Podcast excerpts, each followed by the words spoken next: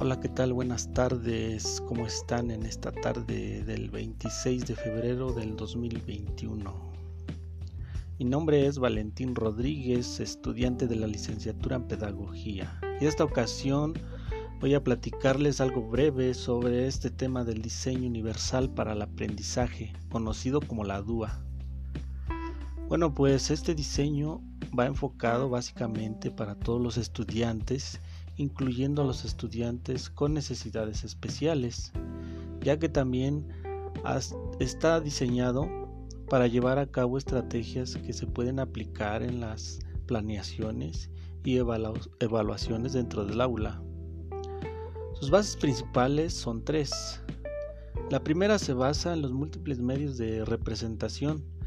Esto quiere decir que no todos los estudiantes aprenden por igual, o solo leyendo libros de texto o recibiendo instrucciones, sino que también aprenden por medio de audios, videos y con el contexto en, en la práctica. La segunda se basa en los medios de expresión múltiples, es decir, que el estudiante tiene la libertad de expresarse y de realizar sus trabajos de forma que a él más le guste, ya sea con presentaciones, escritos o dibujos. El punto es que él entienda para que así generar un aprendizaje más significativo, llamado así libre trabajo. Bueno, la tercera base es implementar en el salón de clases un ambiente de aprendizaje de los múltiples medios de compromiso, es decir, que los estudiantes tomen decisiones libres en cuanto a las ideas y formas de llevar a cabo una clase o sus trabajos, ya sea con videos, escritos, mapas conceptuales, etc. También fomenta el desarrollo de habilidades por medio del juego y que se puedan levantar dentro del aula mediante normas de convivencia básicas.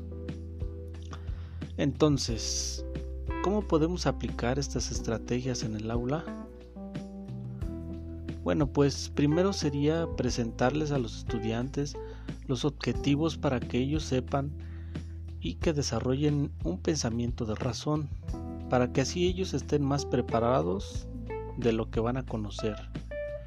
Asimismo también presentarles los objetivos finales de la unidad.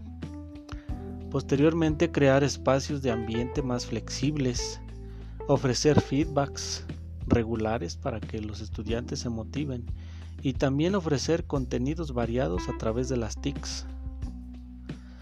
Hay mucho que aprender como docentes, pero a través de estas estrategias vamos a estar más conscientes de los resultados y así poder comparar los avances en la educación. Muchas gracias.